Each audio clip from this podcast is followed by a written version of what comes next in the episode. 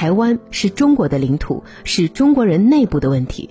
我们台湾人今天所有的小确幸，是因为跟大陆去年出超一千七百亿美元。整天捧着美国人干什么呢？美国人要台湾人的命，要台湾人的钱，还要我们的台积电，真是又傻又蠢又笨又烂，这不要脸的狗东西！佩洛西刚刚离开中国台湾，这一幕就在网上刷屏了。八月二日，佩洛西落脚的酒店门外，一个女人的演讲火了。她痛斥台湾当局，愤怒抗议佩洛西访台。她骂民进党当局是不要脸的狗东西。她愤怒地呐喊：“台湾是中国的领土！”一身正气，强硬勇敢。她就是台湾名嘴黄志贤。他仗义直言，在一些台湾媒体人抹黑大陆时，站出来戳穿他们的谎言。他实事求是，坚持向台湾人输送大陆现在发展最真实的样子。他不畏强权，即便被当局直接施压封杀，也要讲出真话。在台湾遍地绿莓的今天，我们都该认识她，这个台湾最后一个敢讲真话的女人。黄志贤出生于一个深绿家庭，父母都是民进党的支持者，哥哥是民进党立委。弟弟现为台湾政界人士，是民进党当局的智库，还有一个堂弟是蔡英文办公室的发言人。唯独黄志贤有很深的民族认同感，他从小爱读《红楼梦》《三字经》等传统文化书籍，那时书本上都会印一句话：“做一个活活泼泼的好学生，做一个堂堂正正的中国人。”这话被黄志贤牢牢记在心中。他始终知道海峡两岸是一个国家。黄志贤很有反叛精神。高中时，作为医生的父亲希望他能子承父业，但爱好文学的他宁愿辍学也不愿顺从。他决绝地离开家，开始四处打工，用了七年时间为自己赚够了留学的学费，前往英美深造。也正是这段留学生涯，让他越发坚定了自己的爱国心。在英国读书期间，恰逢爱尔兰独立运动闹得沸沸扬扬，恐怖袭击不断发生，到处都在丢炸弹。黄志贤看着那些人，一面高喊自由人权，一面却罔顾法律道德。他突然明白，这样的政治操作看似以正义包装，实则都是为了自己的私利罢了。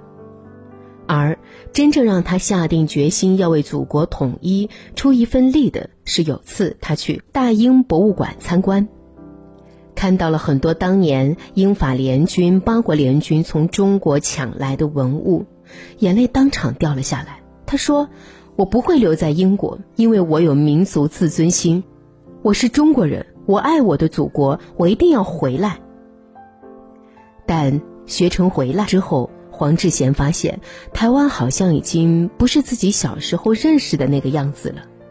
经过李登辉执政后，台湾社会快速撕裂，绿营崛起，岛内弥漫着仇视大陆的氛围。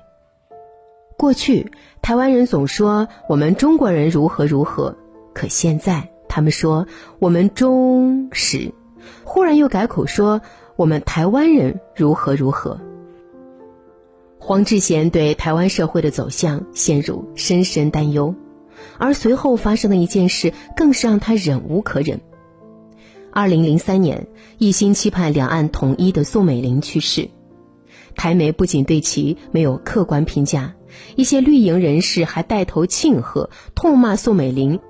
黄志贤坐不住了，他向《中时晚报》打电话，喷了主笔两个小时。对方表示不满意，有本事你来写啊！没想到黄志贤第二天就交出了文章，一战成名。此后，他开始写文章、上电视做评论员，以笔为矛，以舌为剑，孤身一人站在乱流之中，与所有台独势力为敌，大杀四方。二零一九年，苏贞昌在公众面前大放厥词。他将台湾和大陆的关系比作二战时期的纳粹德国和英国，还说若两岸开打，给我一支扫帚，我都跟他拼。黄志贤毫不留情的批评，你是活在哪个时空啊？表示其关于德国和英国的论调根本不符合两岸关系的实情。要是打起来，只怕对方早就准备好逃走的飞机。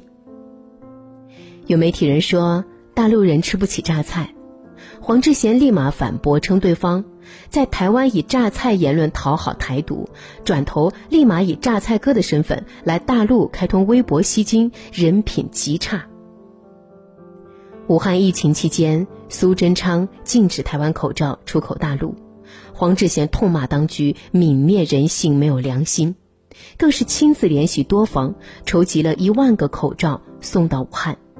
他还直言不讳地说：“一旦两岸统一，无论多么顽固的台独，都只会连夜在家里缝制五星红旗。”这种尖锐与强硬，即便是在自己家人身上也不例外。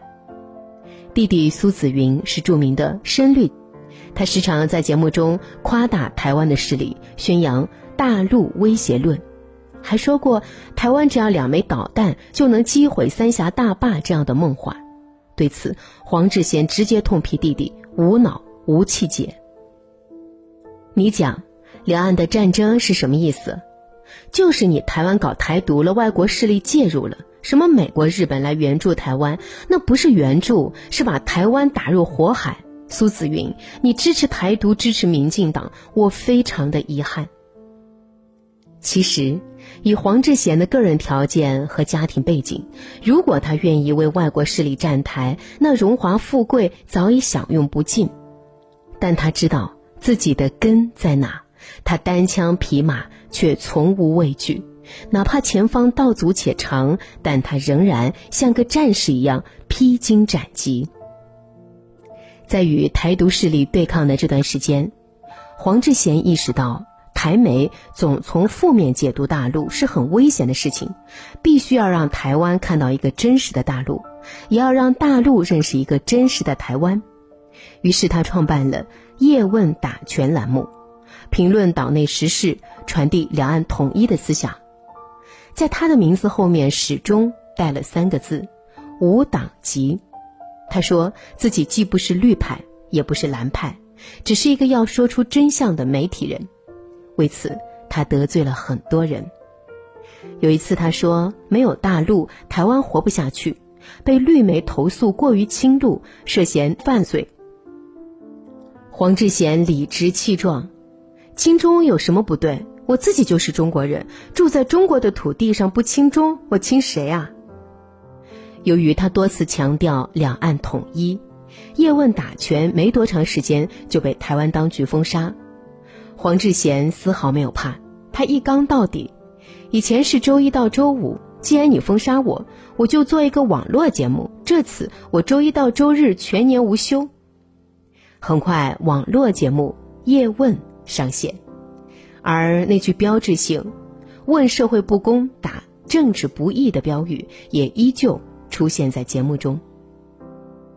无需多思，我们也能猜到，在台湾，黄志贤的爱国之路走得有多么艰难。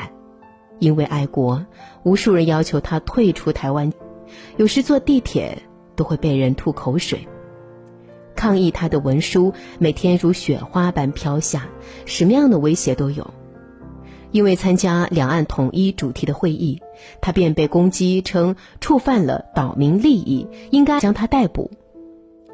一些岛内深绿还把他和邱毅一同列入十大内奸之中，将一盆盆脏水往他身上泼。